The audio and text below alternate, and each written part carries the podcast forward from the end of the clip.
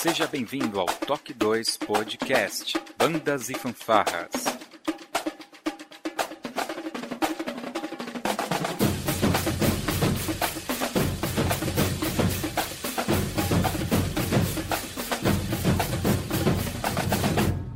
No ritmo da vida, na batida do coração.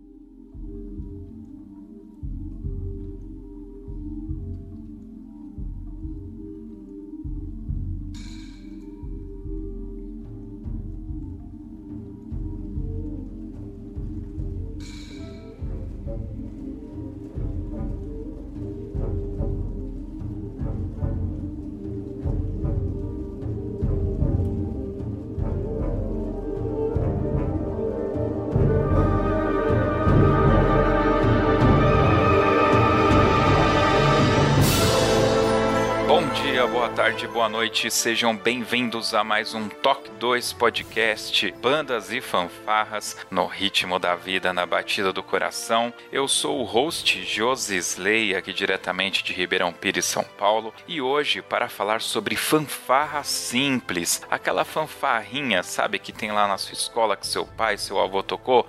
Pois é, dela mesmo que a gente vai falar. Está aqui comigo diretamente de Guarulhos, o maestro lá da Lira de Bragança, eu acho, Felipe Sangali. Tudo bem por aí, Felipe? Tudo tranquilo. Olá, pessoal. Bom dia, boa tarde, boa noite. e essa perna aí? Pois é, levei um tombo aqui, tombo de molho, mas para falar, a, a boca tá inteira. Eu acho que foi alguém infiltrado, hein, que te empurrou da escada porque ficou com medo do estadual, mas beleza. Muito bem. E para falar sobre fanfarra simples, a gente tem que ter os mestres da fanfarra. Então, diretamente ali de Caieiras, da fanfarra do Walter, Renato Maziviero. Seja bem-vindo, Renato. Boa noite, todo mundo aí. Legal estar tá participando com vocês a primeira vez no podcast. Boa noite, Jairo. Boa noite, Ronan. Boa noite, Felipe. E boa noite aí para todos os ouvintes. Legal. Ele já deu uma adiantada, tá aqui com a gente. Já deu spoiler, pô. É, já deu spoiler. E diretamente de São Luís do Paraitinga, o maestro Ronan Dias, Famig. Seja bem-vindo, Ronan. Boa noite, bom dia, boa noite, boa tarde. Tamo aí, galera. Valeu. Legal. E lá de Francisco Morato, hoje de Bragança, o mestre das fanfarras, lá do Rogério Levorim, Jairo Farias. Seja bem-vindo, é uma honra, maestro Jairo. Boa noite, pessoal. Boa noite a todos, né? É um prazer estar participando com vocês, ainda que pela primeira vez, quem sabe nós teremos umas participações extras ainda. Boa noite a todos. Com certeza teremos mais participações aqui do Maestro Jairo. Mas é isso aí, pessoal. Nós vamos falar hoje então sobre fanfarra simples. Se você falou, pô, cadê o cara aí da fanfarra com pisto? Cadê o com fanfarra isso e aquilo? calma, calma, calma em breve. Hoje é fanfarra simples, logo depois da nossa vírgula sonora.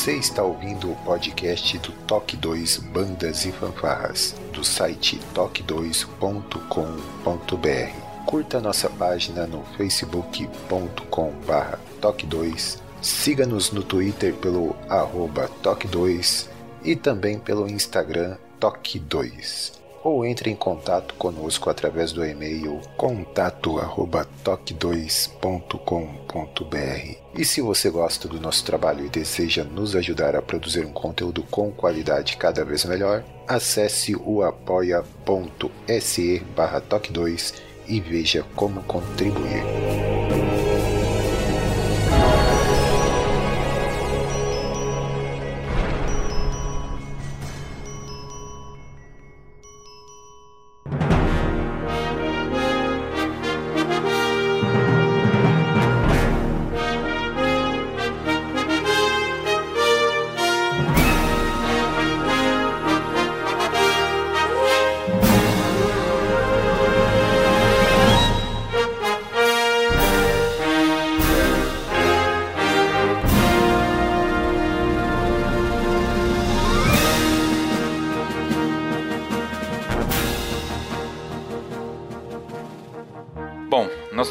Hoje sobre fanfarra simples e quando eu joguei lá no nosso grupo, né, que o tema seria esse, um monte de gente falando, manda um abraço para esse, manda um abraço para aquele. Então vamos já aqui mandar um abraço pro pessoal da fanfarra municipal de Itapevi, a Famuita. Também um abraço pro pessoal da fanfarra de Regente Feijó de Cotia, também da Fancib de Mogi das Cruzes, do maestro Fábio Donizete e claro, para Facmol, do maestro Wellington. E não podia ser diferente, né? Não é mais fanfarra, mas a Famuta lá do maestro Rogério, também tem lá o Éder que já participou bastante aqui com a gente. Um abraço para toda a galera e um abraço para a fanfarra de todos os participantes aqui, o pessoal lá de Caieiras, o pessoal da família e claro do Rogério Levorim também. Muito bem, senhores, a grande pergunta aqui que a gente sempre se faz, né? Aonde surgiu as fanfarras simples? Existe fanfarra simples fora do Brasil? Quem tiver essa resposta, Jairo, você consegue nos ajudar com essa dúvida cruel? Bom, pessoal, em primeiro lugar, fanfarra é um, é um conjunto de instrumentos de, de, de, cornetas lisas e percussão, né? Isso daí aconteceu há muito tempo, isso daí era tratado até para quando preparava o pessoal para ir para a guerra, mas alguns séculos atrás. Isso não nasceu agora. Eu não posso precisar, né?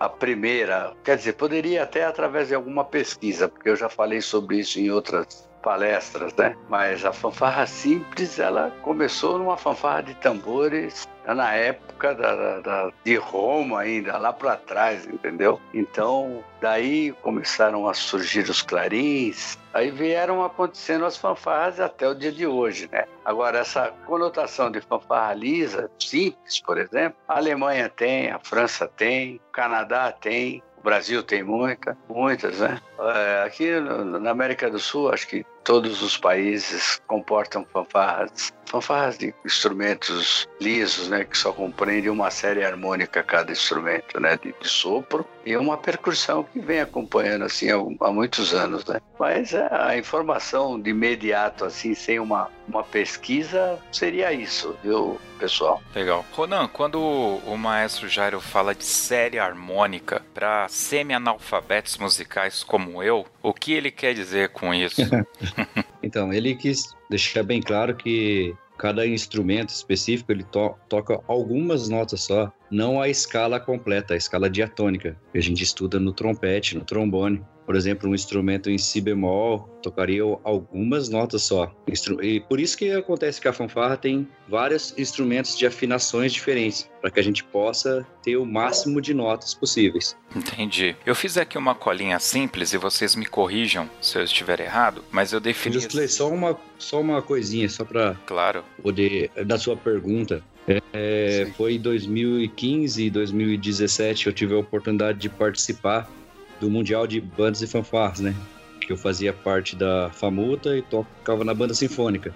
E a Alemanha é muito forte de fanfarra. Eles ainda preservam essa categoria onde eles tocam com cornetas.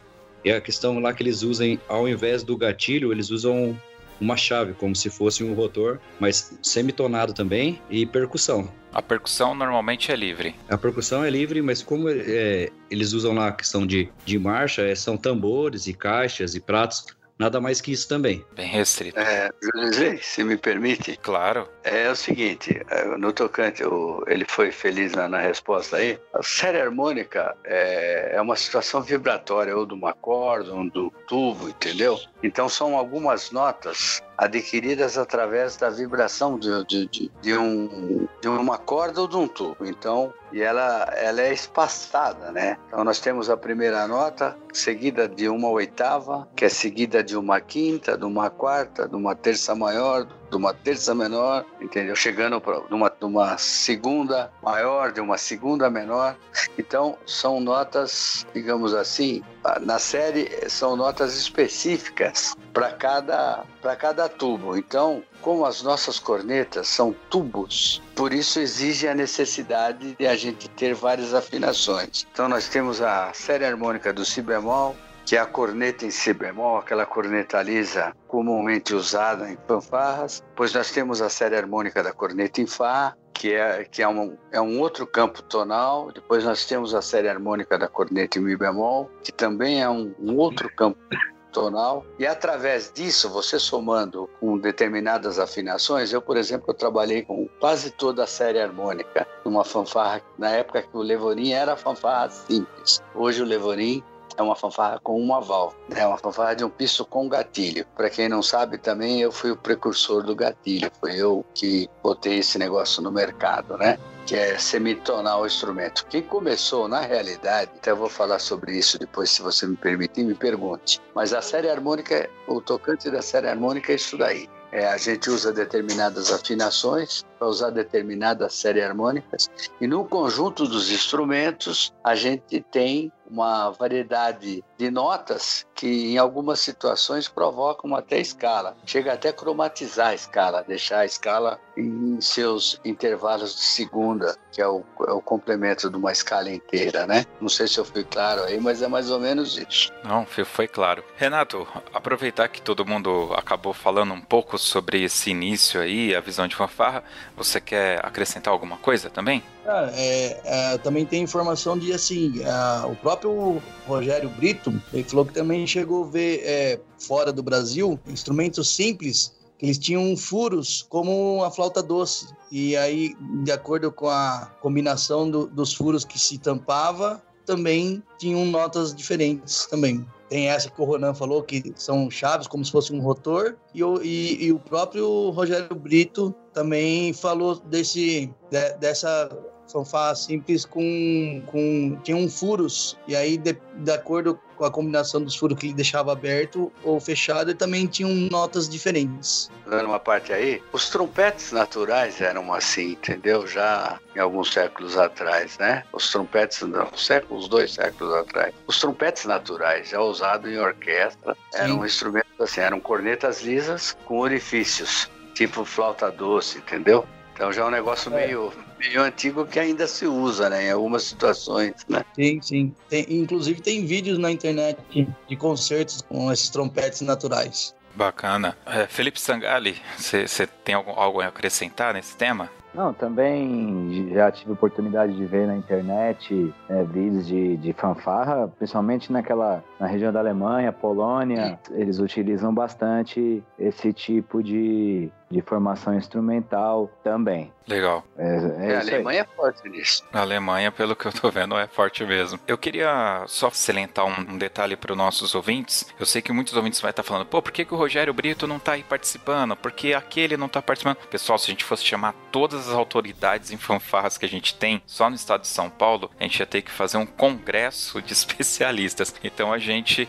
chamou algumas pessoas aqui que certamente é, conhecem muito, vivenciam, são campeões em suas áreas, né? Tá aqui o Jairo, por exemplo, para representar isso. E esse não é um podcast definitivo sobre fanfarra simples, né? É, a discussão está sendo só introdutória sobre o tema. Bom, pra gente, antes da gente dar continuidade, eu queria falar aqui uma listinha que eu dividi algumas categorias, só para quem é do Rio de Janeiro que toca naquelas bandas de de, de, de percussão e é iniciante e, e, não teve ainda muito contato. Então o que, que acontece? É, nós temos as fanfarras simples, depois temos as fanfarras com um pisto, depois bandas marciais, bandas musicais barra sinfônicas, né? E depois as orquestras, que pode ser filarmônicas e, e a outra lá. Uh, e aí sim, dentro, por exemplo, de fanfarra simples, né? Dentro desse item fanfarra, a gente vai ter quebrado aí é, a, a, as bandas de percussão, né? Vai ter as bandas de, de escaletas, como é no caso do Rio de Janeiro. Eu enquadraria todas aqui entre a fanfarra simples e a fanfarra com pisto.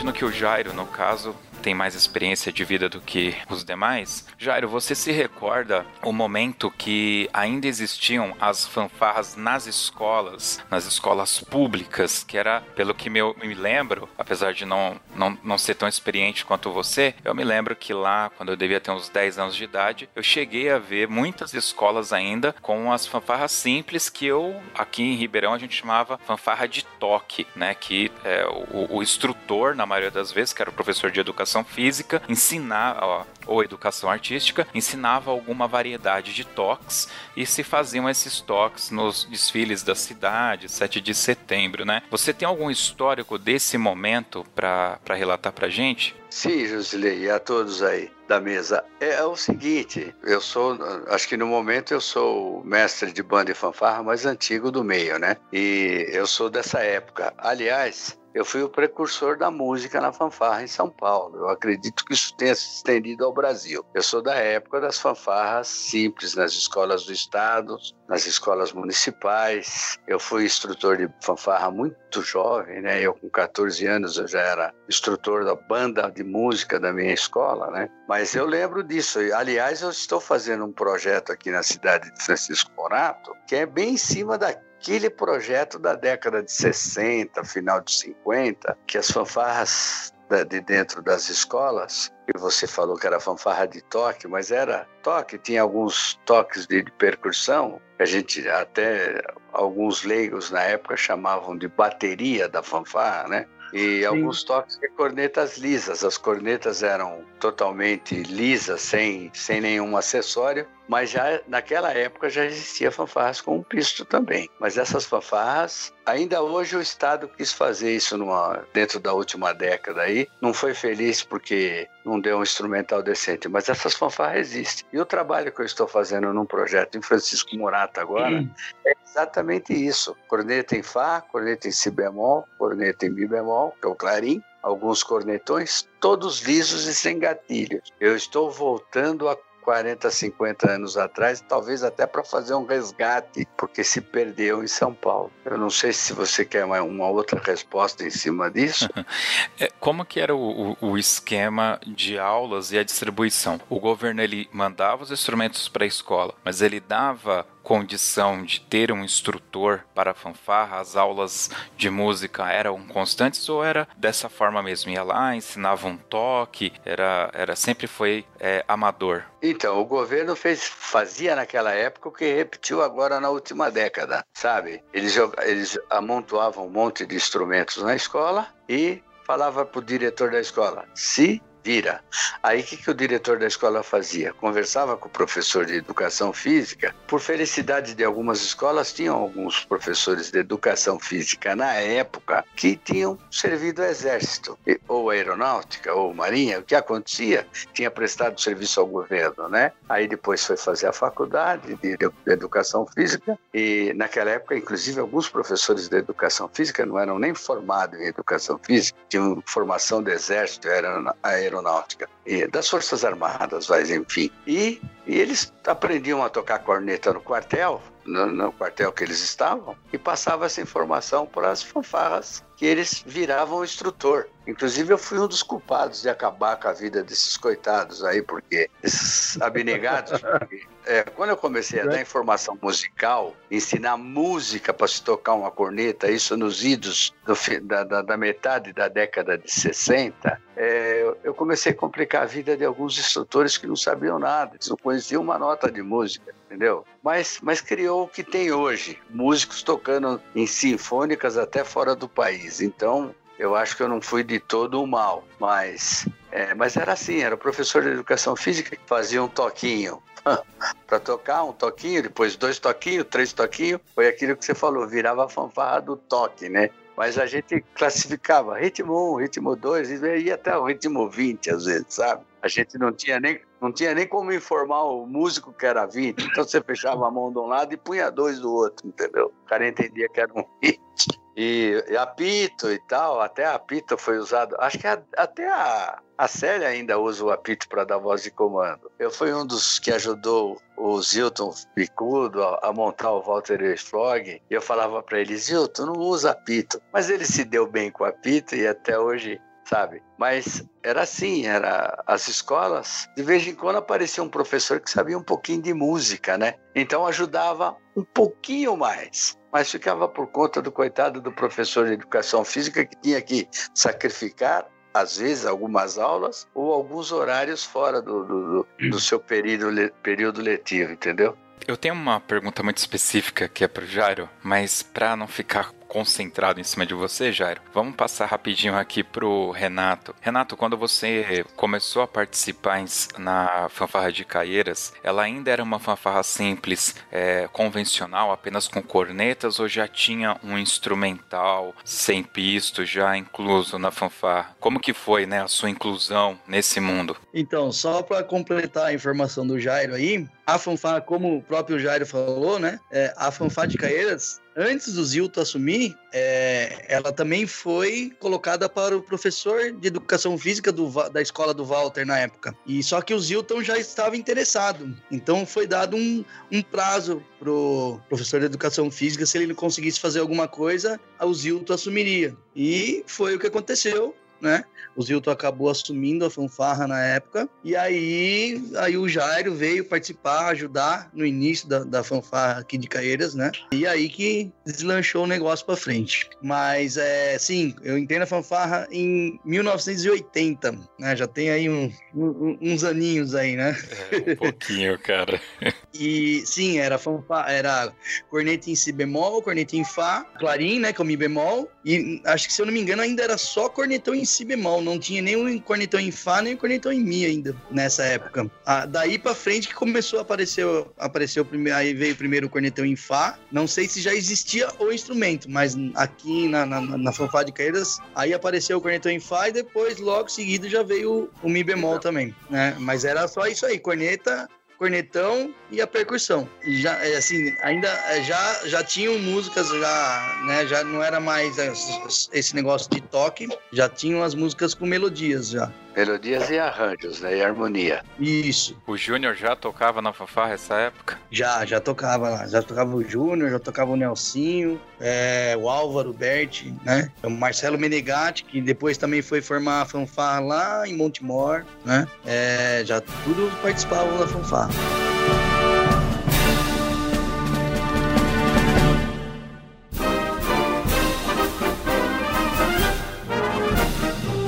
aí a gente teve uma transição que foi saindo dessas uh, das, da fanfarra simples com as cornetas padrão, com muitas aspas nesse padrão, e começaram a colocar eufônio, tuba, flugelhorn, outros outros instrumentos que emulavam instrumentos agora de fanfarra. Basicamente eram os instrumentos de banda marcial, só que sem os pistos. E aí vocês vão me desculpar, mas é que o Jairo detém essa informação, né, Jairo? Como que se deu essa mudança? Você vivenciou isso, você. Vamos lá, vamos, vamos, vamos colocar para cima, vai. Foi você que fez essa lambança com a gente, né? É, mais, mais ou menos, né? Eu, eu tinha um, eu quando eu fui para o interior de São Paulo, porque eu sou da Casa Verde, né? Eu fui nascido e criado na Casa Verde. Os meus primeiros trabalhos com banda e fanfarra foi em São Paulo. Foi no Liceu Carvalho Pinto, depois eu fui no Liceu Silvio de Saí Silva, em Itaberaba, né? Depois uma fanfarra que eu tive no, no Tucuruvi, Colégio Silva Jardim. Aí eu fui para Mairiporã no finzinho de 68. Aí eu fiz uma amizade muito grande com o dono da Veril. Aliás, eu tenho amizade com o filho dele até hoje, que foi meu aluno, né? E nós começamos a desenvolver alguns instrumentos lá na Veril. Ele chamava Rubens ele é falecido, Rubens Vengril, que era um dos donos, né? Eu, muito moleque, até ele me chamou de petulante na época, eu falei, seu Rubens, por que, que o senhor não faz o cornetão em Fá? Isso em 1970, né? Fanfarra de Mariporana, fanfarra lisa, né? 69 para 70. Aí ele falou: Eu não faço porque eu não, não, vejo necessidade. Falei: Testa, né? Testa alguma coisa, cornetão em Fá. Aí ele desenvolveu o cornetão em Fá. Aí Mariporã usou, na época, como fanfarra lisa, mas como ficou muito pouco tempo como fanfarra simples, que eu logo eu passei para fanfarra com pisto, aí eu abandonei essa ideia do cornetão em Fá, né? Aí eu comecei a mexer com uma outra fanfarra lisa que eu fiz. Eu queria um cornetão em Mi bemol, eu peguei, fui na Veril, pedi para fazer uma bomba extra e coloquei no cornetão em Fá. Aí eu criei um cornetão em Mi bemol, entendeu? Aí eu fiquei Exatamente. usando. Aí eu fiquei. Ô, Jair. Fiquei usando. Oi. Eu tenho, eu tenho, eu tenho dessas bombinhas guardadas até hoje na fanfarra aqui. A gente não usa mais, mas eu tenho dessa bomba guardada. É, hoje a gente ainda usa uma aqui, hein? É, eu ainda uso essas bombas ainda. É, então. aí, aí o que aconteceu foi que a Veril né, por ser uma, uma empresa visionária no campo de instrumentos de sopro, começou a construir esses instrumentos. Aí os demais instrumentos foram, foram consequência já de desistir um amigo em Mairiporã mesmo, que inclusive ele já fechou a loja dele, mas todos passaram por ele, que é o César. César Som. É, o César Som, é Maurício César o nome dele. Aí ele, eu tinha muita amizade com ele na época que ele era funcionário ainda da Veril. A Veril ainda era lá em Mariporã, lá no Vale da Música, onde era a, a, companhia cinematográfica lá, não tinha ido para Franco da Rocha ainda, né? Aí eu, em conversa com o César, ele falou: é, Eu tô saindo da Veril tal, vou montar uma oficina, quero que você vai me ajudar. Isso lá pros idos de 80, rapaz, muito tempo atrás. Aí eu fui falando, César, o que você tem que fazer? É, eu, foi quando eu comecei a desenvolver o gatilho, né, na Veril. Eu falei, o que você tem que fazer é começar a botar instrumento. E eu quis colocar uma trompa na banda, na fanfarra. Mas isso antes, na década de 70. Aí ficava muito caro, porque a trompa é um instrumento muito caro. Eu acho que de fanfarra lisa, a única que tem trompa é o Walter Frog, que é um instrumento, é. é um instrumento caríssimo para você fazer, até para fanfarra lisa, sabe? Ele sai quase o preço de uma trompa completa, né? Aí ele foi, foi daí que começou a criar as ideias de faz aquilo, faz aquilo, faz aquilo. E depois, no montante, de, você começa a dar aula de música, você começa a criar música dentro da fanfarra e criar músicos, aí você começa a perceber que a fanfarra começa, precisa se timbrar. Uhum. Já no, na década de 70, por exemplo, eu ajudei a desenvolver o cornetão de um pisto, junto ao seu Rubens. Foi quando ele me chamou de petulante. Eu falei, seu Rubens, eu já tinha passado uma. já tinha me dado uma bronca por causa do bendito cornetão em Fá. Aí eu falei assim, seu Rubens, por que, que o senhor não faz cornetão de um pisto? Ele virou para mim e falou assim: eu não faço porque não vende.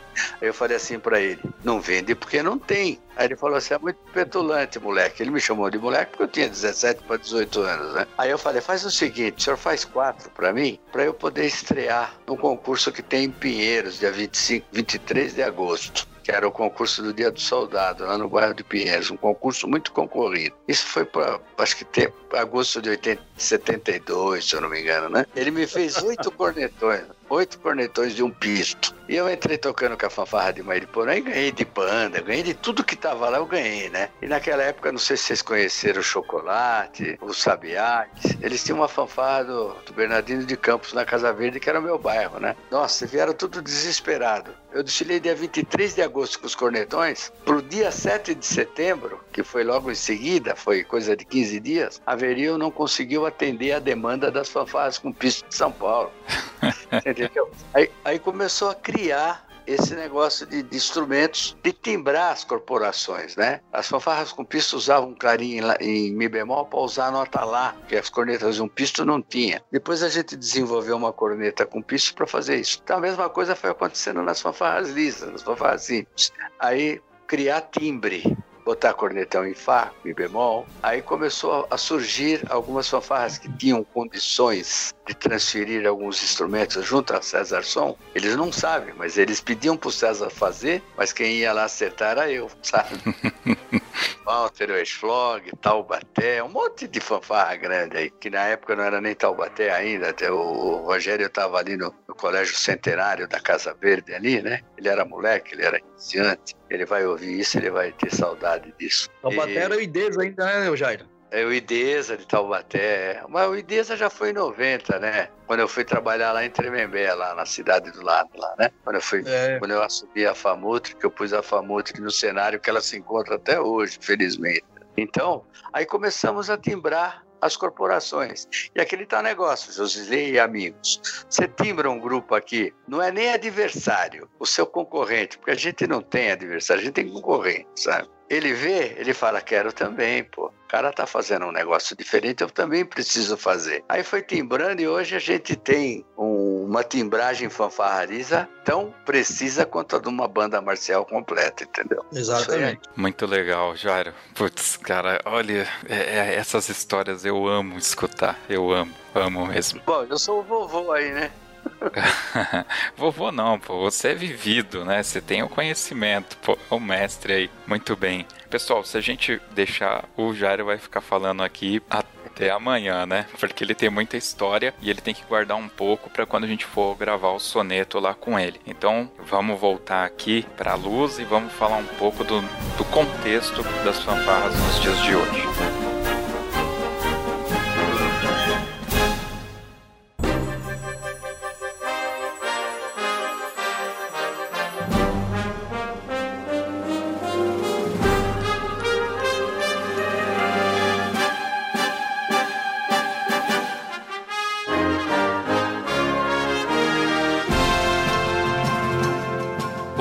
Diante desse pequeno cenário aí exposto pelo, pelo Jairo, a gente pode falar um pouco sobre os dias de hoje que vivem as fanfarras simples. Gente, eu percebi que nos últimos campeonatos que eu pude participar, o número de fanfarras simples vem diminuindo dando espaço às bandas marciais. Eu diria até que ó, bandas, é, é, fanfarras de com pisto também tem diminuído a quantidade nos campeonatos, né? Bom, primeiro eu gostaria de ouvir a opinião de vocês, e aí acho que o Ronan poderia começar essa discussão sobre a importância para as fanfarras simples no cenário de bandas e fanfarras de São Paulo e do Brasil. Fique à vontade, Ronan. Então, eu vou falar por mim. Quando eu comecei a tocar, cheguei aqui já esse mundo que tem hoje. Tubas, bombardinos, todas as afinações. Essas bombas de, de tom que a gente coloca no instrumento e muda a afinação para desejar das notas, né? Que não tem na, na série harmônica do instrumento em si.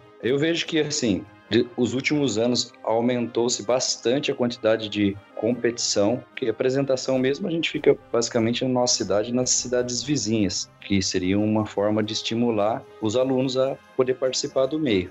É, fanfarras, o que, que eu vejo que está acontecendo? É difícil de trabalhar, a gente é maluco, a gente é guerreiro de estar tá trabalhando com esses instrumentos, porque é muito difícil, porque a gente deseja que a nossa fanfarra realmente soe como uma banda marcial. Então, bom, então com a qualidade igual. A gente não tem diferença. Ah, o som tem que ser igual. O instrumentista tem que pensar e tocar como se ele fosse um trompetista, um trombonista, um tubista, para que a gente consiga esses resultados que a gente tem tido ultimamente. Porém, posso estar enganado, mas tá faltando gente que tenha coragem de trabalhar ou que esteja capacitada para fazer esse trabalho. A gente tem visto em alguns concursos, alguns grupos, uma qualidade muito ruim e é falta de preparo. Eu acho que é basicamente isso. Tá, eu queria pegar o gancho do que você falou e estender para o Renato a mesma questão, né, Renato? Você falar para gente sobre o contexto da, das fanfarras no dia de hoje e tudo, mas essa questão levantada pelo Ronan, que a fanfarra deveria soar como uma banda, né, ou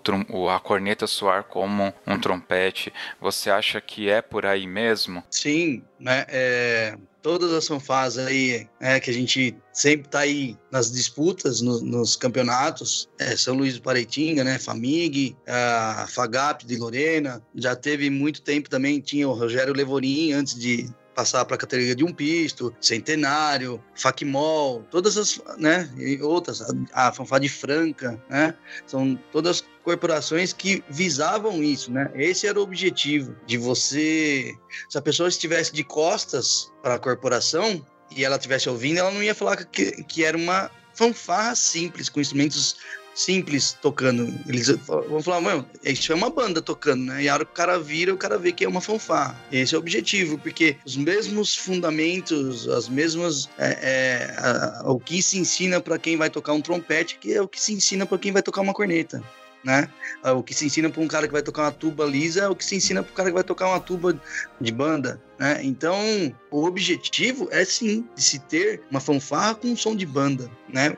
Você tem uma qualidade com isso. Óbvio, é, eu enxergo também que assim, isso tem um crescimento. Ninguém vai começar na crista da onda, né? É, é, é uma coisa difícil de se trabalhar, de se fazer é uma coisa muito importante, saber fazer arranjo para fanfarra simples, para fanfarra com pisto, né? E, e eu, eu, também sinto isso. Eu, esses dias eu e o Ronan, a gente tá até batendo um papo aí, né? Mas a gente sente isso, sente que é, é complicado as pessoas, elas não querem mais o difícil. Uh, não desmerecendo o trabalho de bandas, nossa, eu estava assistindo o concurso lá em Itaquera, eu fiquei né, impressionado com a qualidade das bandas. Mas é, eu falo assim, o cara não quer ter o trabalho de ter que pensar, né? Para peraí, essa frase aqui eu vou ter que dividir no trompete, que não é um trompete, é, é uma corneta, então tem que jogar aqui, aqui. Às vezes procurar músicas com tonalidades que vai facilitar nesse sentido, você não ter tanto jogo de corneta. E, e, e, uma outra questão que entra nisso também, hoje, agora, estamos vivendo muito isso,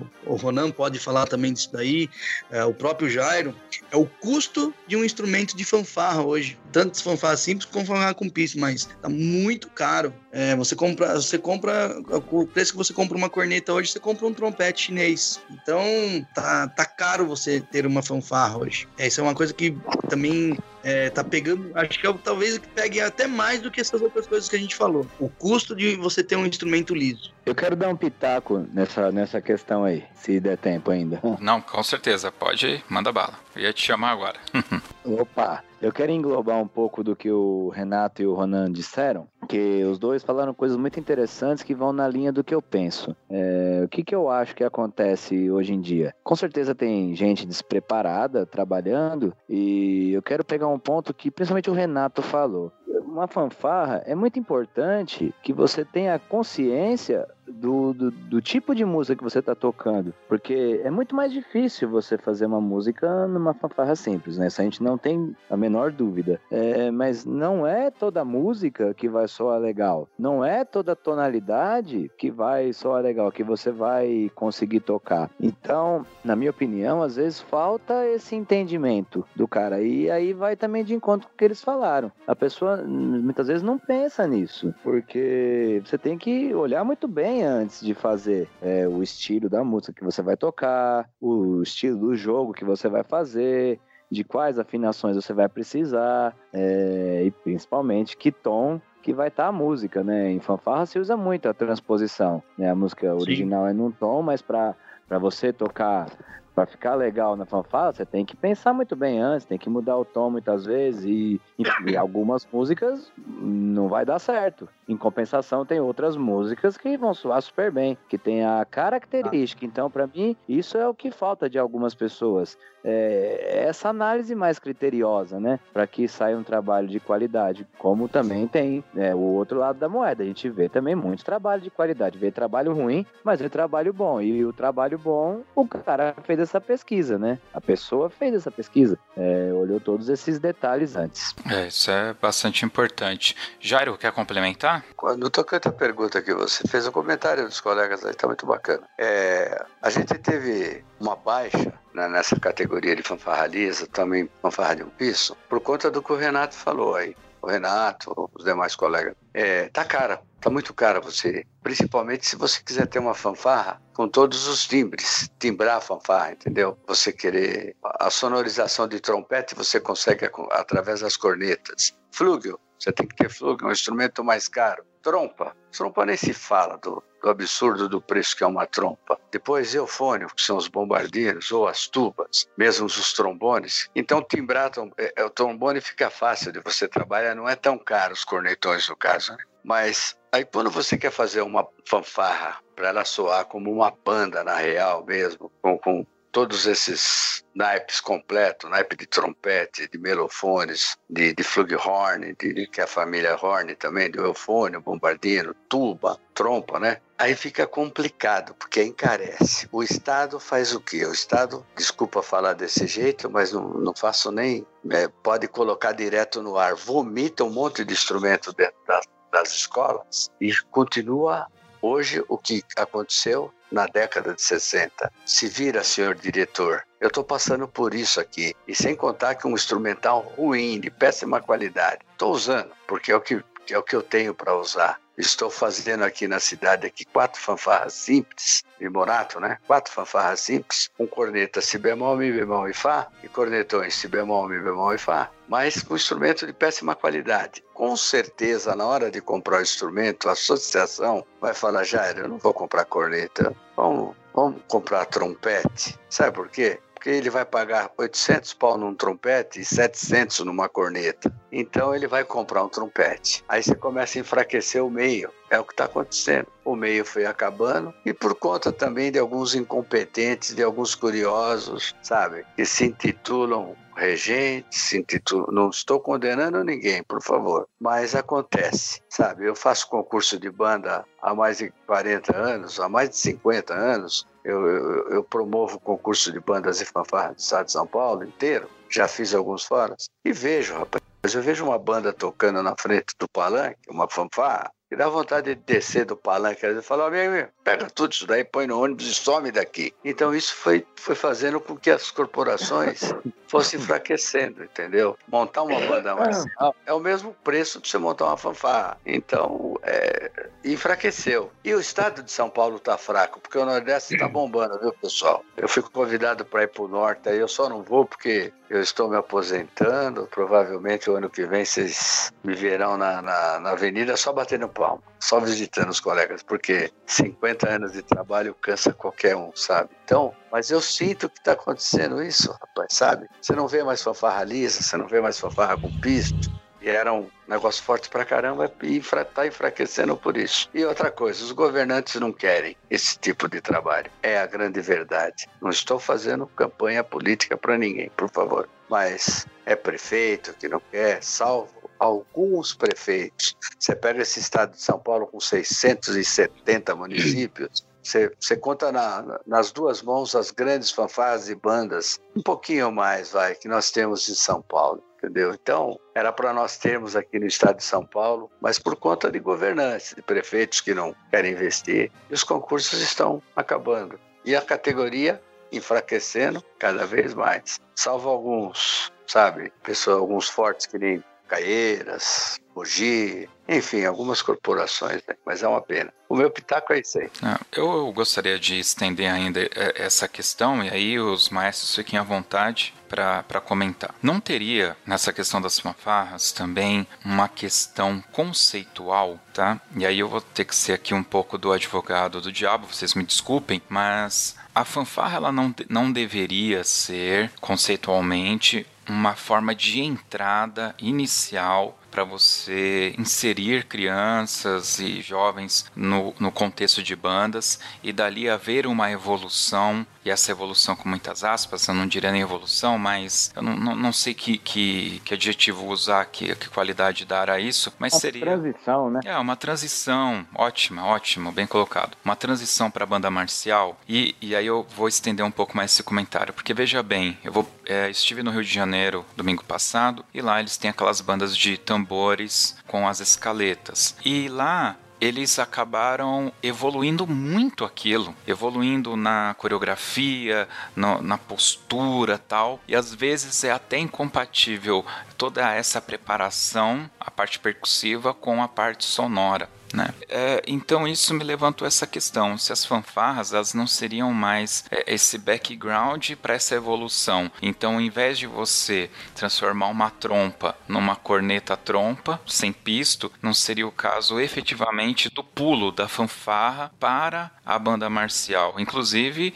eu estou pulando aí até a fanfarra com pisto. E eventualmente o que aconteceu é coisas é, como aconteceu por exemplo com a Famuta que é, eles atingiram um nível da fanfarra uma excelência que para eles depois pular para a banda ficou difícil para eles. Hoje eles são banda mas eu sinto que parece que perdeu alguma coisa dali né? Quando era a fanfarra a Famuta tinha um outro status né? Uma, uma era uma outra visualização que a gente tinha. Eu sei que isso fere a, a alguns egos porque o que eu estou falando é, é fica parecendo que eu estou diminuindo a fanfarra. E na realidade, o meu questionamento para vocês é: a gente não está pegando algo que deveria ser a base e querendo gourmetizar isso, e, e talvez nós mesmos não estamos provocando, querendo provocar uma situação, e na realidade o mercado está mostrando para a gente: olha, não é melhor dessa outra forma? Fiquem à vontade aí. Bom, se me permitir, Claro. Projetos. O que Atibaia está fazendo, o que Taubaté fez, é o que eu estou tentando implantar aqui em Francisco Borato. Nas escolas que eu vou trabalhar, eu estou começando com quatro, mas a, a intenção aqui é multiplicar e multiplicar, botar um, um, que se fala, uma elevação potencial aí para dois, para três, eu até que um dia as escolas todas, mas serão todas fanfarras. Dessa fanfarra sairão músicos para outra corporação, uma categoria técnica superior ou diferente, porque não existe categoria técnica superior ou inferior, desculpa, mas uma outra categoria instrumental que também dentro dessa categoria instrumental seria um degrau para outra, no caso uma banda marcial, que mais para frente uma banda de música, uma banda sinfônica, uma, uma orquestra futuro, mas isso é uma semente, Morato. Talvez eu nem veja, eu estou começando agora, 2018, segundo semestre eu comecei entendeu? Um projeto que eu não, não sei se vou estar diante dele o ano que vem, porque, mas eu já estou preparando para que se dê continuidade. Mas a ideia é essa: fanfarras das escolas, criar um concurso de fanfarra dentro da cidade, dentro do próprio Confaframos, se for o caso. Depois quem tiver naquela fanfarra vai subir para a fanfarra Rogério Levorin, que é a fanfarra de um pisto, que já estou com a ideia de montar uma banda marcial na cidade, mas tudo a nível de atender a cidade, não sair concorrendo, entendeu? Quem sabe mais tarde, para um futuro talvez até distante, sei lá, essas corporações venham a participar de, de concursos e eventos é, exteriores aí, fora do, do, da cidade. Mas seria esse o degrau. Mas não foi isso que acabou. Não foi isso que atrapalhou ou prejudicou. Eu sei que, que você criou isso. O que prejudicou foi governos. Governos e governos. Você tá com uma banda, uma fanfarra com pista dentro de uma escola, que nem foi o caso do Levorim, quando ela começou a bombar, a diretora da escola não quis mais ela dentro da escola. Ela só se manteve porque ela montou uma associação. Que quem não sabe, o Levorim não é nem fanfarra municipal, é uma associação, entendeu? Criada pelos pais na época. E a prefeitura falou: deixa que eu, o salário mínimo do maestro eu dou, porque é assim que eu, eu vivo em Morato, entendeu? E o que, o que faz acabar essas corporações também é a, a receita ruim oferecida aos mestres de bandas e fanfarras entendeu? Agora, que serve como degrau, serve. Seria, é o que eu estou fazendo. É o que Atibaia tem, é o que Taubaté tem, é o que São José do Rio Preto tem. Lá em cima, lá com Wellington, entendeu? Ele tem um projeto nas escolas agora. Agora ele só tá. O que, que ele faz no projeto? Ele faz os negócios e solta para a banda dele, entendeu? Agora, isso tinha que partir de esfera superior não de esfera inferior. Tem que participe do governo federal, estadual, federal. Não, a gente consegue em algumas cidades. É isso que eu falei para você. Se você pegar o estado de São Paulo inteiro, eu te falei quatro nomes aí. Me fala mais. Mogi parece que está com um projetinho aí, você, entendeu? Pode continuar os colegas, por favor. Bom, é, se me permite, eu acho que assim, concordo, pode ser um degrau, né? Mas também era uma coisa que é exatamente do que a gente já estava falando, de custo. Porque antigamente você montar uma fanfarra era muito, quando você não tinha tuba, bombardeio, as coisas, era muito mais barato você montar uma fanfarra do que você montar uma banda. Então, assim, pro, pro próprio governo era muito mais fácil né? O que o Jairo falou nessa última década aí, foram distribuídos para o estado inteiro. Se eu não me engano, são cinco escolas estaduais por cidade. Se, se eu estiver errado, o Jairo que me corrija, mas foram distribuídos é, para cada cidade, cinco escolas estaduais receberam um kit de fanfarra. Morato recebeu mais. É, Caeiras foram cinco escolas. Né? E, e, e, e, um kit de fanfarra pensando naquela coisa, aquela formação lá de, da década de 70. Corneta em si, corneta em Fá, Mi bemol, cornetão em si, cornetão em Fá só. E percussão. Caixa, bumbo e prato. E surdo. E pode perguntar pro Jairo aí, que ele já tava até falando, da qualidade disso. Eu não sei, o Jairo falou uma vez, a gente conversando, e falou que tem, te, teve, tem kit que o bocal não é nem de metal. É um bocal de, de de nylon, né, de plástico, né, Jairo? E, com um banho de, com um banho por fora que depois descasca. Aqui, pelo menos eu dei sorte que eu não peguei nenhum bocal assim, mas é tudo o instrumento tá, a molecada tá usando o instrumento começa a desmontar na mão da criançada, pra você ter uma ideia. Então, era muito mais barato você montar uma fanfarra antigamente. Então, por isso que se criou muitas fanfarras. E muitas escolas eram voltadas para o 7 de setembro, depois, né? E aí se criou isso de começar as competições e, e, e as fanfarras querem evoluir, né? Como tudo se evolui, mas é, é difícil isso, né? Não é fácil. A, a gente aqui estamos estamos passando por dificuldade em carreiras. Eu sei que o Jair também está passando por dificuldade. E hoje você convencer o moleque a tocar uma corneta e não, e não tocar um trompete não é fácil. Diga o Ronan aí que agora está trabalhando com fanfarra e com banda.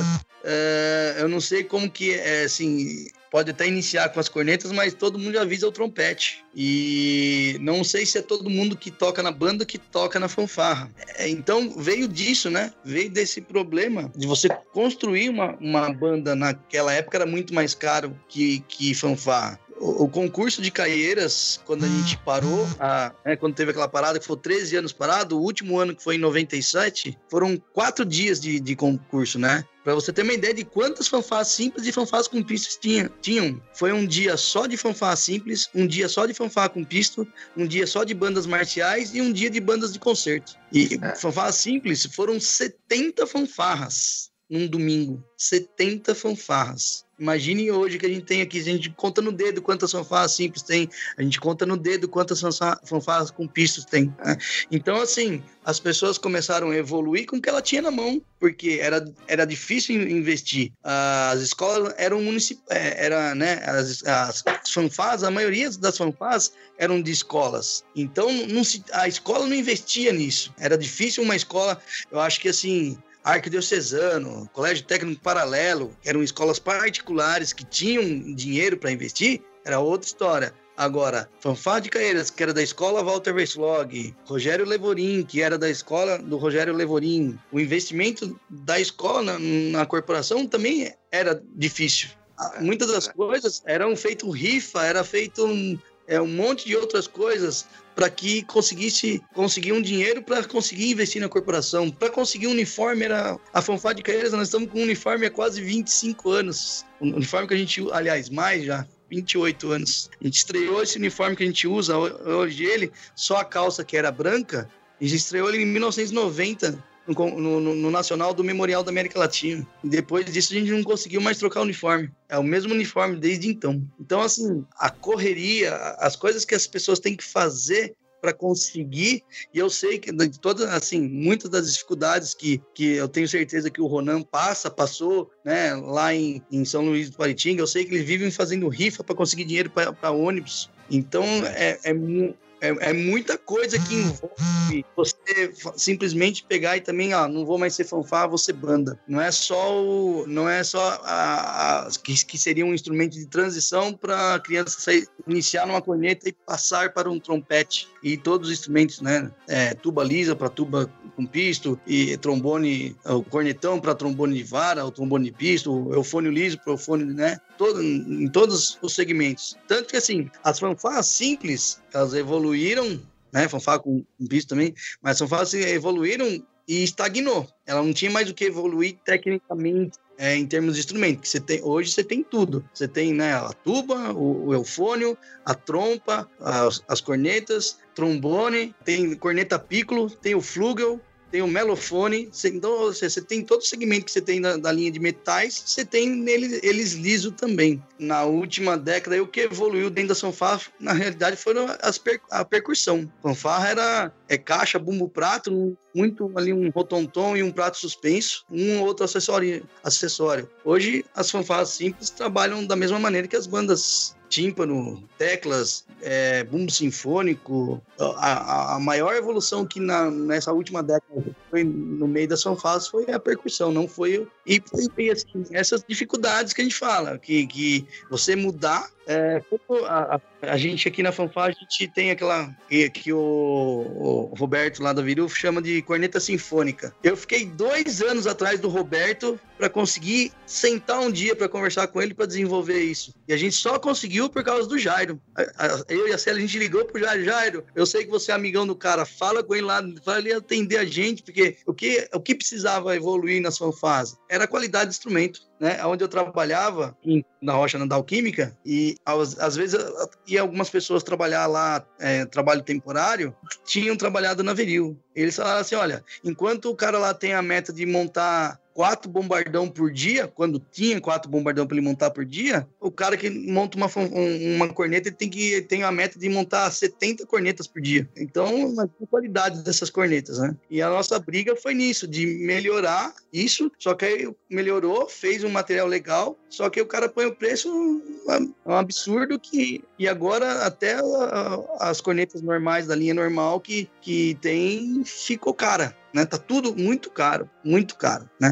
Então, muito, é, é, eu falei, antigamente era barato você montar uma fanfarra, por isso que você tinha, se tinha muito fanfarra. E também, eu acho que é uma das coisas que tá fazendo ter essa inversão, né? Tá deixando de, de, de querer ter fanfarra por causa disso. Uhum. Ronan, mas não é complicado quando você tem esse discurso, olha, tá caro montar fanfarra, tareréu, tereréu. Só que aí você vai e compra um, um mallets da JOG de 18 mil reais para tocar na fanfarra. O, o discurso ele não fica dispar, porque você está investindo muito caro em instrumentos muito caros para tocar numa formação de fanfarra. Ah, não vejo por isso não. Eu vejo que, que a qualidade da fanfarra tem que ser igual a da banda mesmo. Se a percussão evoluiu tanto, e eu acho justo, porque quando eu comecei a tocar, que não faz tanto tempo, a percussão era julgada por ritmo. Hoje se dá nota para a percussão, é justo. Exatamente. E a questão de, de todo esse assunto. Eu, uh,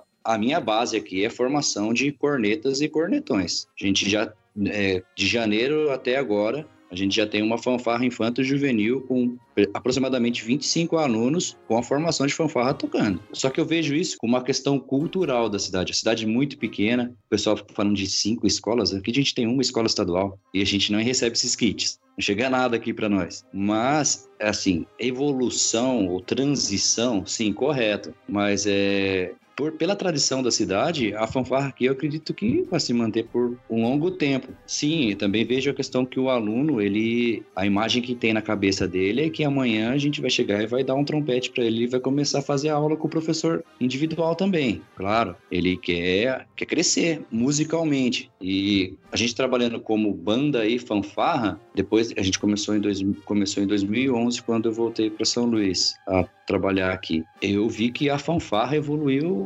gigantemente, muito, muito, muito, muito, muito a qualidade por causa dos alunos estudarem instrumento de banda. E sei lá, hoje trabalhando com a banda e com a fanfarra, esse o meio estando enfraquecido de fanfarra, fica difícil para eu ensaiar com a fanfarra, sabe? Como a gente tá com a banda que conseguiu aqui, a gente começou a competir com a banda em 2014 em Caieiras. A gente, ó, sei, a banda, não sei o porquê, não sei explicar. A gente conseguiu crescer, a gente conseguiu entrar no meio do cenário das bandas grandes. A gente tá ali misturado com os caras que têm investimentos milionários.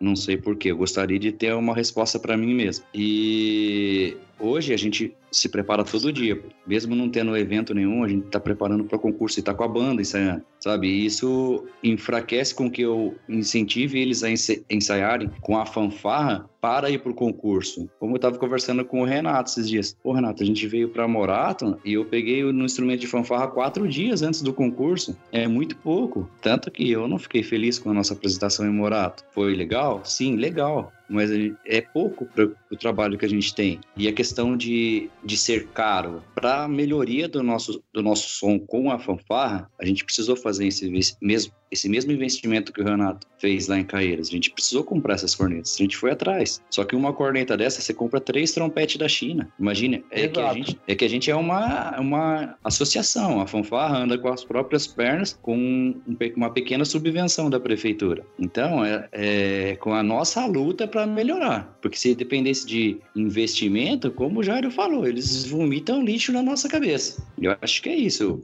A transição é, é comum e natural porém a parte cultural da nossa cidade aqui em São Luís, por ser muito pequeno, e eles vivenciarem, verem a fanfarra, acredito que nos dê essa, essa força de continuar com essa, com essa categoria, porque é difícil, cara. Você, vocês encontram comigo nos concursos, eu fico maluco, ter, fico tendo que implorar para tocar logo de manhã com a fanfarra, para ter tempo de descansar, preparar a banda para poder competir em alto nível com todo mundo. É muito difícil. Felipe Sangali. Bom, eu tenho a acrescentar duas coisas. A primeira coisa é, vai de encontro ao que o Renato falou anteriormente, né? Eu acho que sim, pode servir como uma transição, desde que você ensine é, a tocar como um instrumentista é, do instrumento completo, né? Então não é porque ele está tocando uma corneta que você vai ensiná-lo a, a, emissão diferente de um trompete. Isso vale para todas as famílias. Então, se você ensina com essa qualidade desde o começo, é, vai funcionar muito bem como uma transição. A questão do preço é realmente um impeditivo, né? Porque muitas vezes, como o maestro Jairo falou, os instrumentos de fanfarra são quase o mesmo preço, ou até algumas vezes até mais caros do que os instrumentos de banda. E uma outra coisa, um, um ponto que eu queria colocar para vocês é que muitas vezes as pessoas têm um estereótipo, né? É, quando a gente fala corneta, o pessoal já associa algo ruim. É, ruim, assim, que eu digo de má qualidade, né? Tanto o instrumento quanto o som que ele emite mesmo. Então, se você chegar para uma pessoa leiga com trompete, ele vai falar que é uma corneta, mas pejorativamente. E isso pode atrapalhar é, na questão da, das crianças que vocês têm falado, que às vezes é muito difícil você convencer uma criança a tocar corneta ao invés de um trompete. Então, para mim, o público, até mesmo o público leigo, tem um estereótipo muito grande é, com a corneta, com o cornetão, por aí vai. Queria também falar desse ponto aí, que eu acho que interfere bastante também. É, com certeza. Nisso que o Felipe está colocando agora,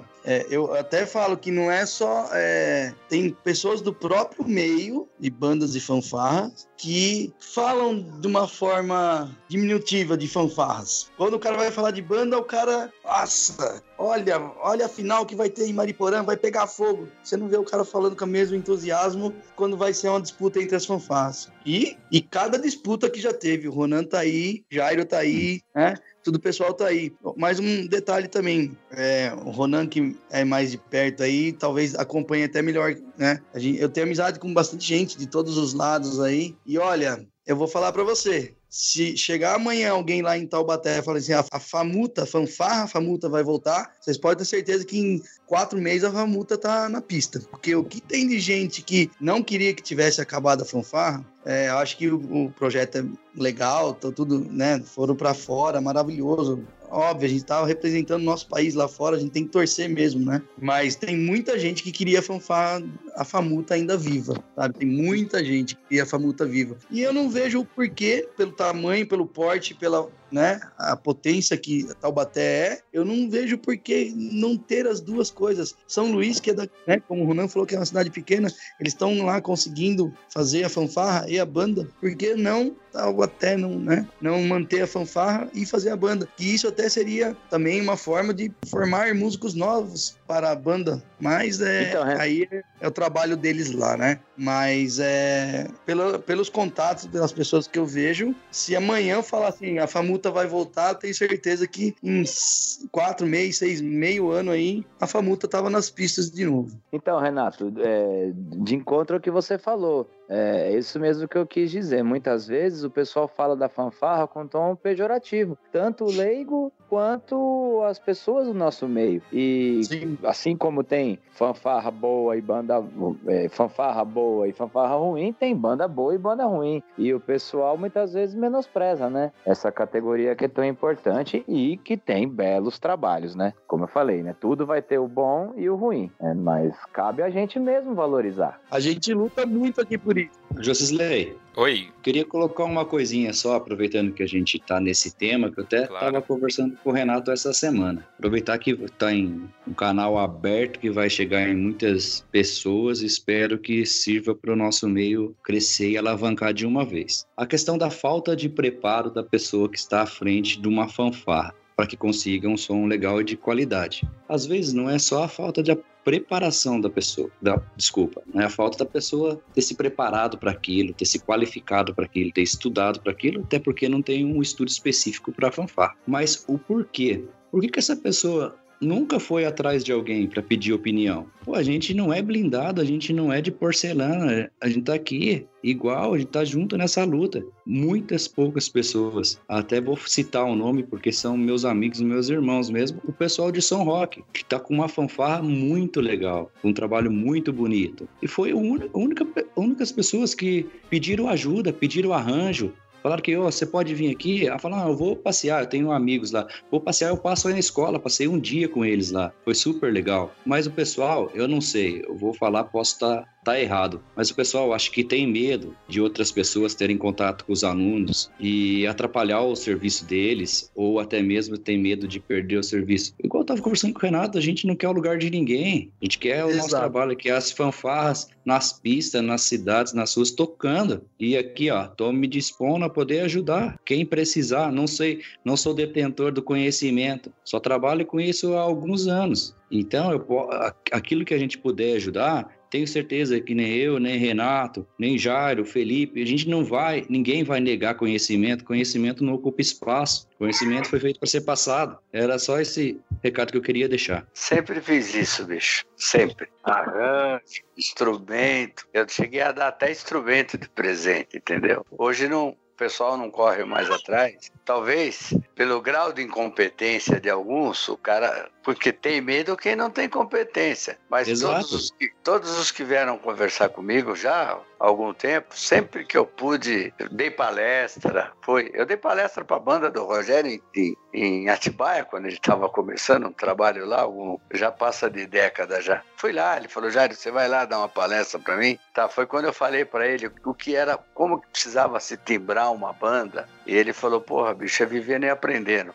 Então, a gente tinha é, essa situação de, de, parceria e foi afastando. Tem um pessoal que vai subindo em pedestal aí, esquece de descer um degrauzinho e fala, bicho, me dá uma força aqui. Eu cansei de pedir força, bicho. Eu, na minha no meu início de carreira, eu me pendurava no Gabriel, me pendurava no Domingo Saco, e depois trocávamos material. Eu dava material para o Gabriel, dava material para o Domingo Saco, cansei de ajudar. Eu estou falando essas pessoas, Domingo Saco, que nos deixou, né? Não sei se vocês conheceram, uhum. mas foi um dos precursores de bandas de fanfarras de São Paulo. Então era uhum. assim, ele sempre me chamou de louquinho, né? Eu falava, Domingo, estou precisando de um arranjo para pôr na minha banda. Porra, bicho, tô, vem, passa aqui. Às vezes ele estava lá na polícia, que na época ele era maestro da banda da polícia. Eu ia lá, na, não sei, no corpo da guarda lá, pegava a partitura. Gabriel era a mesma coisa. Trombava com o Gabriel na avenida, bicho, quero pôr uma música na minha banda. Ele falou, porra, cara, eu tenho, eu ando lá para você. Aí um dia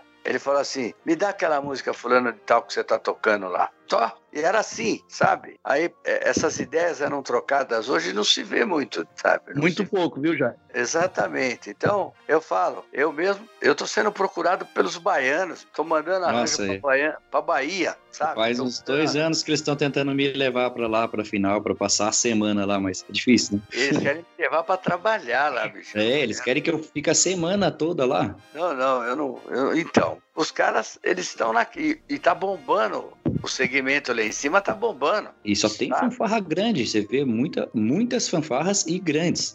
É verdade. Então, quer dizer, os caras, o que, que eles estão fazendo? Eles descobrem alguém que tem alguma coisa. Ô, bicho, aquela música lá, o que, que você faz com ela? Eu, o que eu faço? Eu toco. Ah, não, mas você, passa para mim? Eu falei, qual, eu já pergunto, qual que é a sua instrumentação? Que eu já vou te mandar um negócio pronto para você usar aí. É, não adianta eu mandar clarinete se ele não tem clarinete. Não adianta eu mandar trompa se ele não tem trompa. O que eu pego? Eu vou ao computador, pego, faço uma adaptação para o quadro de instrumento dele e envio para ele. Falo, ó, se você tocar o que está aí, vai sair igual a minha banda aqui. Só isso. Então, daqui você não vê esse tipo de trabalho. Você vê algumas situações até mesquinha, né? Aí, pegando um gancho do que o Felipe falou aí, de, de denegrir imagem de banda. Uma vez eu estava num concurso Aí o cara falou assim, fanfarra fulano de tal, não sei o que, tal. E eu escutei, eu estava na frente do palanque esperando a minha corporação. Na época era uma fanfarra lisa ainda. Aí o cara falou, ah, fanfarra, agora é fanfarra.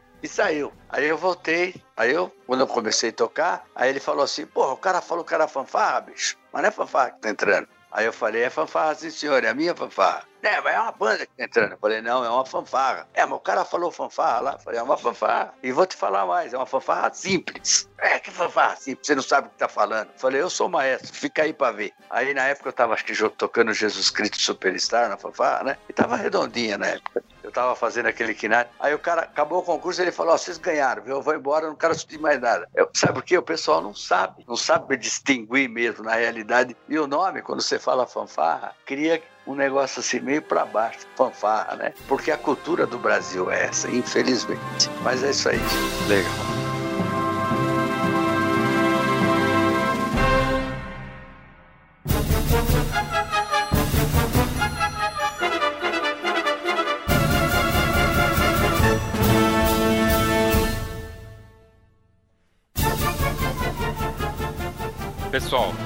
é, brincando, brincando, a gente já tá uma hora e vinte aqui batendo esse papo e tem muito assunto, com certeza. Como eu falei no início, esse não é um podcast definitivo, é um início de um, uma discussão que é muito mais ampla, né? Então, eu gostaria de ouvir uma finalização de cada um, por favor, sejam breves, mas eu gostaria que vocês uh, aproveitassem e colocassem uh, na resposta de vocês né, na fala final de vocês, eu quero perguntar para vocês: as fanfarras vão sobreviver a esse momento que a gente está passando? E o que, que a gente pode fazer para que elas sobrevivam? E aí vocês também podem, claro, fazer os seus agradecimentos aí. É, eu gostaria que o, o Jário fosse o último, pode ser o Renato ou o Ronan primeiro. Fala, Renato, por favor, começa aí. Bom, eu gostaria de agradecer aí, Ronan, Felipe, Jairo, né? O Jairo vai ter que estar tá em todos, hein? E o Jairo é o mestre aí que é enciclopédia, né? É é o vô. Essa molecada Bom, aí me deixa velho. olha, se depender, eu tenho certeza que se depender dessas pessoas que estão falando aqui, as fanfás vão sobreviver sim. A gente estamos aqui da mesma maneira que o Ronan aí, a gente também, a Picaíras também tá aberto para quem quiser vir aqui ou chamar a gente para ir lá um dia para no que a gente puder ajudar. A gente sempre teve de portas abertas. Como o Ronan mesmo disse, as pessoas parecem que têm medo, a gente não vai, ninguém vai morder, não. Não é, não é porque Famig, Caieiras, é, a Fagap são corporações que estão ganhando, né? Lagoinha, que também, infelizmente, não sei nem se voltou ou não voltou, mas muitas fanfases aí. A, a gente está de portas abertas aí. Quem precisar, no, no, que a gente puder ajudar, a gente está aqui. Agradecer todo mundo aí. Valeu, Renato. Ronan? Opa, vamos lá. Galera, obrigado aí por mais esse bate-papo. Jair, brigadão mesmo, cara, por todo esse conhecimento que trouxe pra gente aí. Realmente, para mim, é tudo novo. Estou aprendendo, começando agora. E é, é muito bom poder dizer que Felipe, pô, a gente estudou junto, professor Renato, Jairo, a gente é amigo e a gente está junto pelo esse meio, pela, na luta pela música. É, agradecer, Josisley, Pô, a hora que você precisar de mim, cara, tamo junto aí para tudo que eu puder somar. E é isso, cara, tudo pela música. Não tenho muito o que, que falar, não. A questão das, das fanfarras, dependendo de nós, não vai acabar. Não vai acabar, não. Se Deus quiser, ano que vem, a gente tá colocando a fanfarra infanto na pista. Se continua com a sênior ou não é outra história, porque eu tô de cabeça na banda marcial hoje, tá tomando muito meu tempo. Não que, que, que, é isso que eu queira, mas está tomando muito meu tempo e eu preciso me doar nesse momento para esse projeto. Mas em breve a gente vai estar tá com com novidades com mais esse grupo infanto juvenil, quem sabe nas duas, nas duas é, categorias etárias também. Legal. Felipe Sangali. Eu acho que não, não vai, não vai morrer. E para mim a, a renovação é a base do, do sucesso, né? Então, essa notícia do Ronan aí da fanfarra infanta, eu vejo que em Caeiras vejo muitas vezes a, as fotos aí, os vídeos, pessoal nas escolas, o maestro Jair falou que tá com um projeto. Então, essa é a chave para não deixar morrer, né? É, é a renovação. E a fanfarra tem um papel muito importante na iniciação, no, no despertar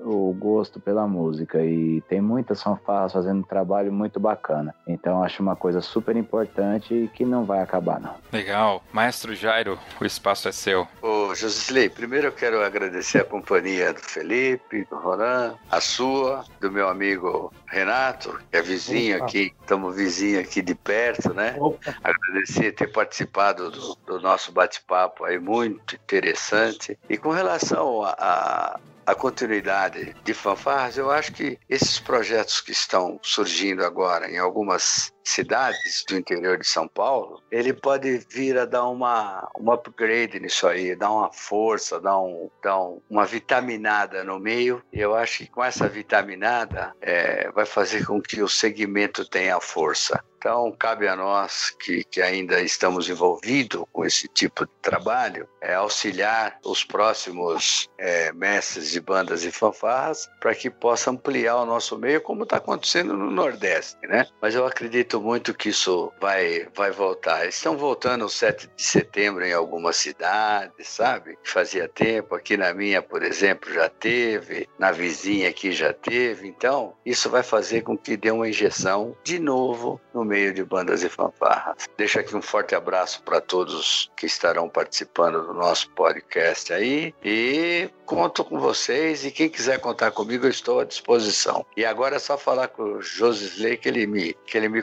contata. Forte abraço a todos. Legal. Bom, pessoal, indispensável, né? Agradecer a presença aqui do Felipe Sangali, do Ronan, do Renato e do mestre Jairo, que brindou a gente aqui com uma, um, um, pouco desse conhecimento que ele tem. Claro, eu já fiz esse convite ao vivo, mas fica aqui registrado, Jairo, para a gente bater aquele papo, fazer um soneto e descer um pouco mais no detalhe e contar um pouco mais de tudo que você já vivenciou aí. Eu acho que todo mundo tá ansioso ao terminar esse programa de escutar um pouco mais o que você tem para contar pra gente. Eu acho que as fanfarras, elas têm que sobreviver. Eu acho que a gente tem que correr um pouco mais atrás aí dessa lei das músicas na da música nas escolas. Eu acho que ah, existe sim uma grande responsabilidade por parte das associações de bandas, não só de São Paulo, mas de todo o Brasil, inclusive a CNBF. E eu, eu acredito inclusive que essas associações todas é, deveria estar tá, é, como meta primeira fazer acontecer a música nas escolas de uma uma forma correta e não essa lambança que tem aí, por exemplo, aqui em São Paulo, que é usado aí a regra da polivalência, né? Eu mandei um e-mail lá para a Secretaria de Educação do Estado e foi essa a resposta que eu tive. Eu vou pegar aqui o PDF, vou disponibilizar a resposta deles no post desse podcast, que foi essa a resposta que eles me deram, e que é por isso que não tem a música nas escolas. Eles usam esse artifício da, da polivalência. Então, as fanfarras, hoje, eu acho que o poder poder público, associado a uma cobrança e fiscalização das associações, deveriam estar implantadas nas escolas. Essa é a minha, minha posição sobre as fanfarras e espero que os presidentes das associações e da CNBF, se escutarem esse programa, por favor, e quiserem mandar um e-mail aqui para mim esclarecendo uma posição das associações, a gente lê no próximo programa sem nenhum problema. É isso. Todos os links, pessoal, do que a gente comentou aqui vai estar no, no post post desse podcast, inclusive os links para vocês entrarem em contato com todos os participantes daqui, ok? Então, lembrando que esse podcast não termina aqui, ele continua na seção de comentários. Vocês podem também enviar e-mails e nas redes sociais. Vamos agora então para o Dica Cultural.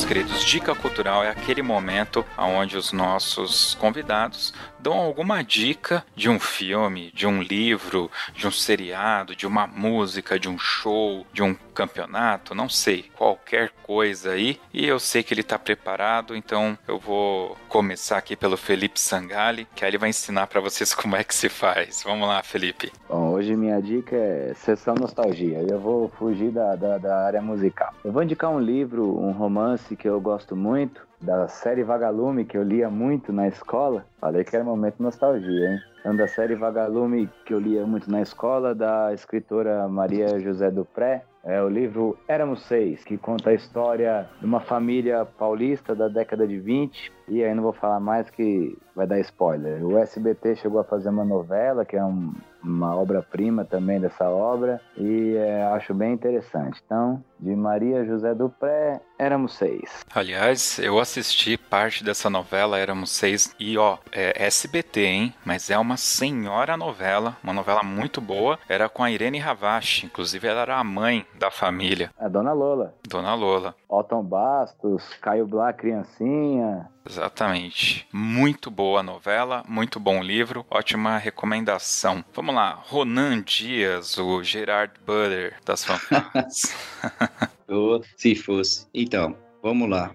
Ah, vou continuar de música, né? E aproveitando que o próximo dia 14 a gente vai estar tá competindo com a, com a banda marcial em Ubatuba e uma música que eu conversando com o Felipe mesmo, ele gosta muito. A gente vai estar tá tocando novamente, agora com a banda marcial, Feira de Mangaio. Pessoal, vamos escutar a música brasileira, vamos tocar a música brasileira. É muito difícil, mas assim, quando você consegue fazer com que os alunos, os músicos, entendam, interpretem, dá um prazer assim sensacional e é muito gratificante poder fazer coisa boa dentro desse nosso país com tanta coisa ruim. Minha dica é Feira de Mangaio, vamos lá, isso aí. Muito legal, cara. Aliás, eu recomendo que vocês. É, é um exercício que eu faço muito, né? É, quando sai um filme do The Rock chamado A Falha de San, San Andreas, é, no final tem uma versão do California Dreaming fantástica, passa só nos créditos finais. E aí eu fui lá no YouTube e escrevi California Dreaming. Cara, e fiquei vendo vídeos de várias versões dessa música. Então faça isso, vai lá, Feira de Mangaio, vocês vão se surpreender com o que vocês vão escutar. Excelente dica. Vamos lá. Renato, conseguiu aí?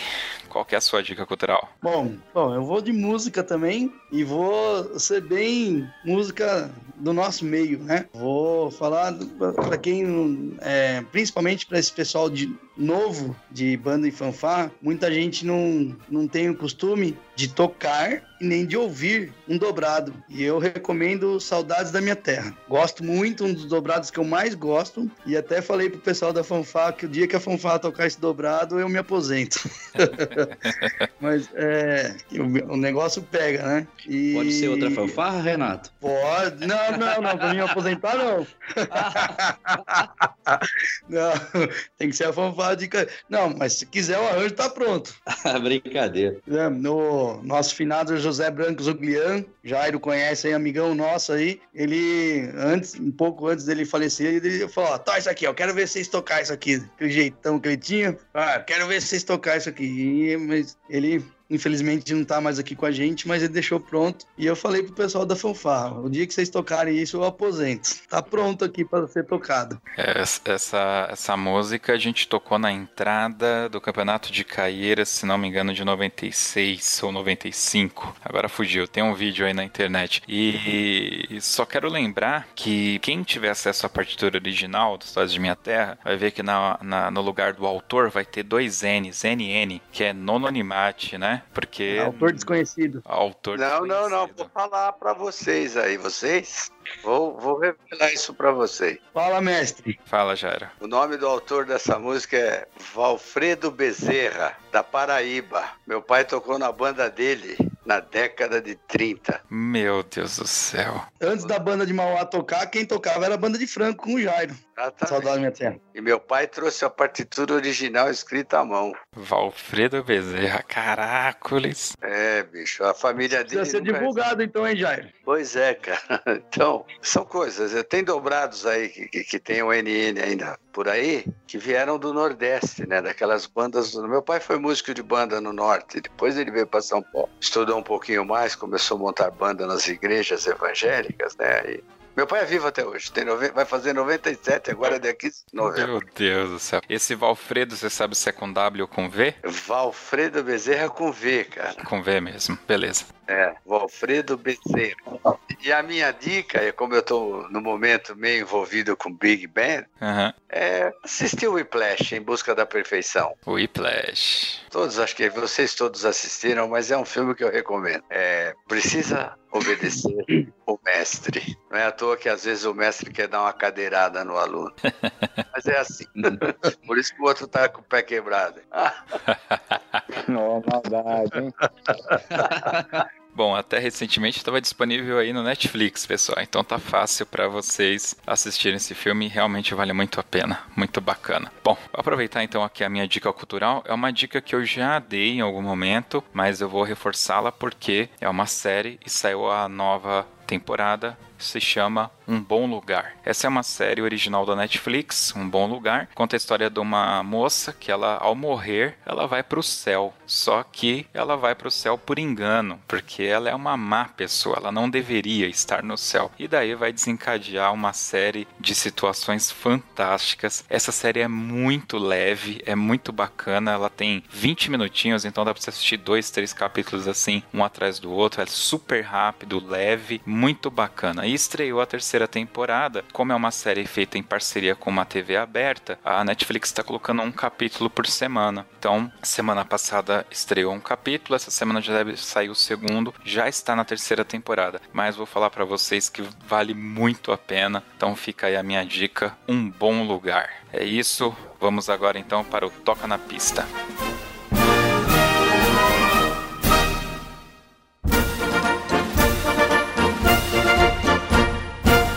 Hoje a gente tem um problema aqui na to no Toca na Pista, porque nem o Renato e nem o Jário participaram do Toque 2 ainda. E aí, vamos tirar dois ou um? Ou eu damos a honra ao Jairo, damos a honra ao, ao, Renato, e agora? Como faremos? Como faremos? Vamos a honra ao mestre, né? Honra ao mestre? Vamos fazer o seguinte, tive uma ideia aqui, ó. O Renato vai escolher a música de abertura do podcast, e aí eu toca na pista, o Jairo escolhe a música, pode ser? Então, a música já vai ter tocado quando a gente chegou aqui, mas fala pra gente aí, Renato, uma música pra gente tocar na abertura do podcast. Na abertura do podcast? Mas não pode ser qualquer música, ele não sabe. Não pode ser qualquer música, tem que ter uma história aí. O porquê que você tá escolhendo essa música? Olha, eu vou escolher a, a música, uma música que a Fanfá tocou, o Triângulo das Bermudas, porque tem uma história de superação da fanfarra. Nós tínhamos perdido o campeonato estadual, né, para a FAGAP, né, uma concorrente à altura, tudo, né, e nós perdemos o campeonato estadual para eles. E em 2013, que foi o do Memorial. E depois a gente trabalhou né? A mesma música pra gente e, e, a outra música teve que ser música nacional, né? Mas é, e aí a gente trabalhou em cima para essa música e a gente superou e aí no, no, nacional lá de Taubaté a gente ganhou e foi assim para mim foi uma, uma, emoção muito, mas muito grande porque foi foi assim aquela coisa de, de conquista de não só por estar vencendo a concorrente, mas uma conquista do, do grupo, né? Do, venceu a si mesmo. Foi muito legal. Uh, o. Ai, caramba. Não é o Roberto Davi, como que é o nome do outro rapaz da Veri? O Jairo. Arthur? O Arthur, o Arthur tava lá. Não, o Jairo conhece o Arthur. Meu, eu, não, eu, vi, eu nunca vi aquele cara chorando. E aí, esse dia eu vi ele chorando. Ele falou, cara, o que, que vocês fizeram aqui hoje? Eu tô com a minha mãe e minha esposa aqui na arquibancada. Minha mãe tá chorando na arquibancada. Ela nunca viu uma coisa dessa. De tanta, assim, a fanfá tocou com muita emoção, muita emoção. E acho que isso exalou, né? Transmitiu para as pessoas que estavam na arquibancada. Foi muito bonito isso. Legal, cara. Vamos deixar avisado aí então pro pessoal de Caeiras que vem gravar com a gente agora. Não vale mais pedir o Triângulo das Bermudas, porque todo mundo de Caeiras que vem aqui pede o Triângulo das Bermudas. a Célia já pediu, já. Já, a Célia, o, o Rafael também. Tá igual o Fabiano, que toda vez que participa, indica o Spock Frevo. Muito bem. E agora então para o final aqui no Toca na Pista, o mestre Jairo pode escolher aí a música, mas não pode ser qualquer música, Jairo. Tem que ser aquela música do coração. Mas eu, eu tenho uma infinidade de música do coração, pô. Eu, por exemplo, mas é uma música que a minha, que a minha banda tenha tocado ou não? Pode ser qualquer Pode outra ser música. Qualquer música, qualquer música. É, eu vou usar um, um, um, dobrado muito simples, que ele foi muito importante na vida de bandas marciais em São Paulo.